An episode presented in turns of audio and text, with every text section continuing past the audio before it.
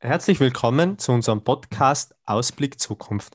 Heute widmen wir uns dem Konflikt um die Region Bergkarabach, welche zwischen Armenien und dem Aserbaidschan liegt. Ich bin Adanko und darf heute den Changia Nesseyen begrüßen. Hallo Django. Hallo Danko. Deine Eltern sind ursprünglich aus Armenien. Vielleicht magst du uns einen kleinen Überblick über die geben. Genau, also ich heiße Changir, beziehungsweise Django, lebe mit der Familie seit 2005 in Österreich. Wir sind damals äh, von Armenien zu Fuß durch Schlepper nach Österreich geflüchtet. Genau. Ähm, dann kommen wir gleich zum Thema, die Region Bergkarabach. Zur Info, die wird seit der Unabhängigkeitserklärung auch oft vermischt mit, den, mit dem Wort, mit dem Begriff Arzach. Ähm, die Region Arzach ist aber größeres Territorium. Gell? Ist eine Region zwischen Armenien und dem Aserbaidschan mit ca. 140.000 Einwohnern. Wir können uns das vorstellen, dass das die Größe hat wie Innsbruck von der Einwohnerzahl her. In letzter Zeit ist es aber immer wieder zu kriegerischen Auseinandersetzungen in der Region gekommen. Weltweit wurde darüber viel berichtet. Der Konflikt aber erstreckt sich über Jahrzehnte. Kannst du uns vielleicht ein paar wichtige historische Punkte über die Region erzählen? Genau, also zunächst äh, muss man zwischen Arzach, dem Begriff Arzach und Bergkarabach unterscheiden. Bergkarabach äh, kommt von, vom aserbaidschanischen Wortschatz und bedeutet schwarzer Garten. Und Arzach ist der Begriff von Armenien her, von der armenischen Seite. So, jetzt, äh, wie warum es so weit gekommen ist. Es fing alles im 19. Jahrhundert an, in der Sowjetunion, haben hm, verschiedene Völker, unter anderem Kurden, Tataren, Armenier, Aserbaidschaner, gemeinsam in diesem Territorium gewohnt. Und das gefiel der Sowjetunion nicht und hat äh, schlussendlich im 19. Jahrhundert wieder Bergkarabach Armenien zugesprochen. Lange Zeit gab es keine Unruhen, es war alles friedlich, bis 1921 über Nacht hat man plötzlich äh, Arzach Aserbaidschan zugesprochen. Und durch den Zerfall von der Sowjetunion 1991 äh, fingen die ersten Unruhen zwischen Armenien und Aserbaidschan um, äh, um die Region an. Und daraus resultierend fang, fing der erste Bergkarabach-Krieg an. Mit circa 30.000 Toten. Und schlussendlich nach dem Krieg ging Armenien als Sieger heraus und gute 30 Jahre haben nur Armenier in diesem Territorium gewohnt, bis vor kurzem, wo der zweite große Krieg um die Region angefangen hat zwischen Armenien und Aserbaidschan. Genau, Armenien hat die Region ähm, besetzt. Nur eine kleine Korrektur für die Nerds. Große Teile wurden in der UdSSR zu Aserbaidschan zugesprochen. Okay, ähm, Jetzt ist was Interessantes vor ein paar Jahren passiert. Da hat sich die Republik Arzach als unabhängig deklariert.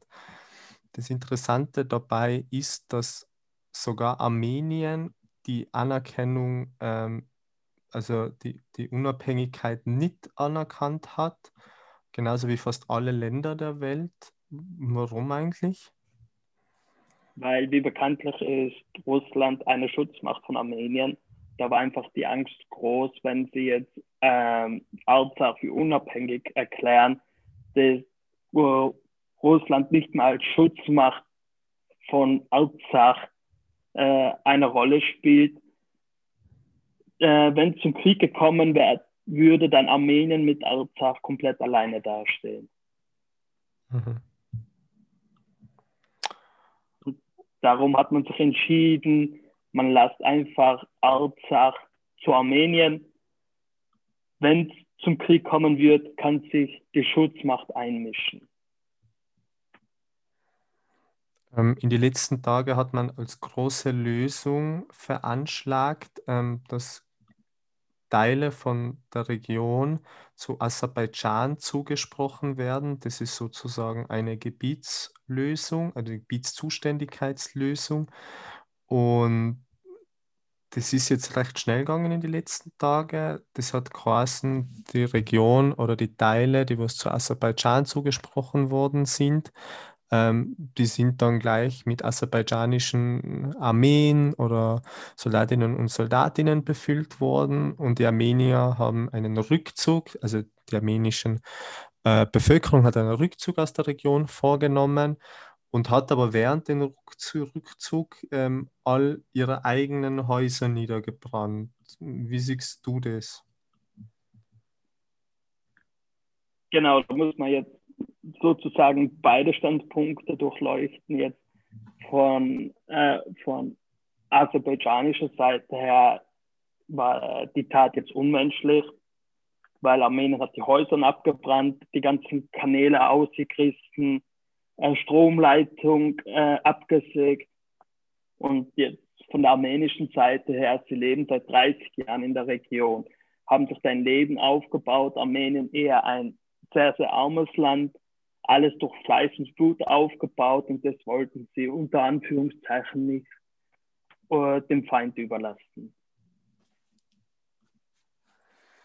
Das klingt alles sehr, sehr tragisch. Ähm, mir stellt sich da persönlich die Frage, wie ausschlaggebend ist denn da die Religion bzw. die Gotteshäuser in dem Konflikt, weil in Armenien mehrheitlich Christen leben und in Aserbaidschan Muslime.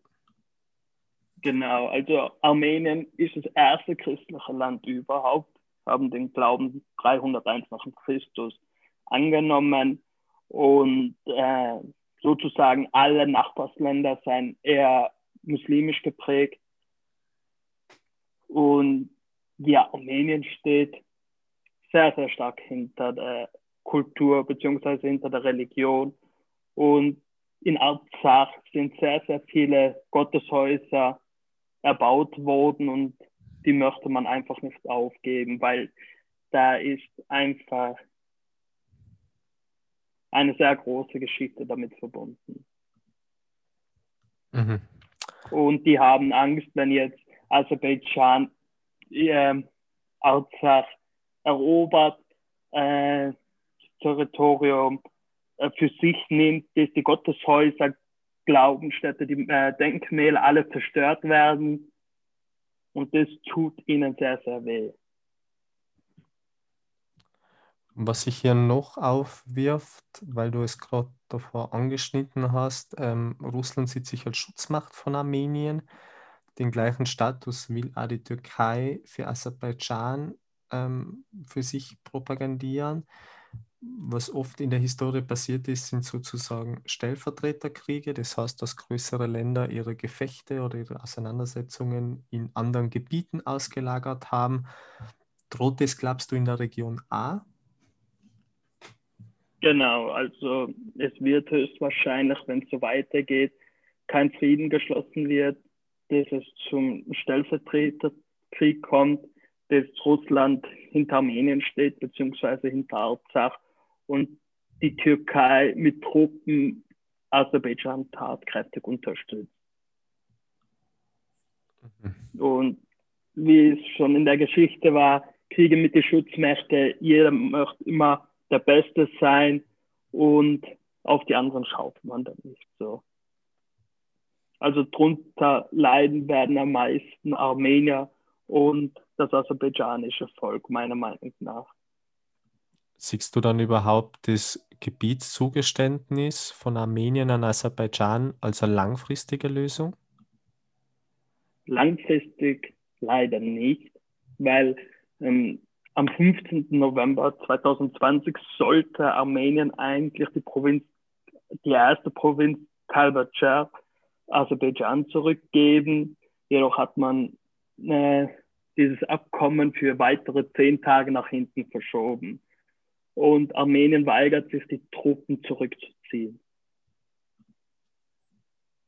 Nur die Frage ist, wie wird sich jetzt weiterentwickeln, wenn äh, ein Konflikt ein Konfliktpartei sich nicht daran hält. Du denkst, dass beide Regionen nicht so richtig zufrieden sein mit der Situation und mit der Lösung? Genau, es fängt jetzt schon mit der Problematik an, dass die Türkei unbedingt auch Friedenstruppen nach äh, Arzach schicken möchte, aber Russland dagegen ist, weil es war ein Abkommen zwischen drei Ländern und Türkei sollte sich nicht einmischen, laut dem Einko Abkommen, aber die Regierung in der Türkei ähm,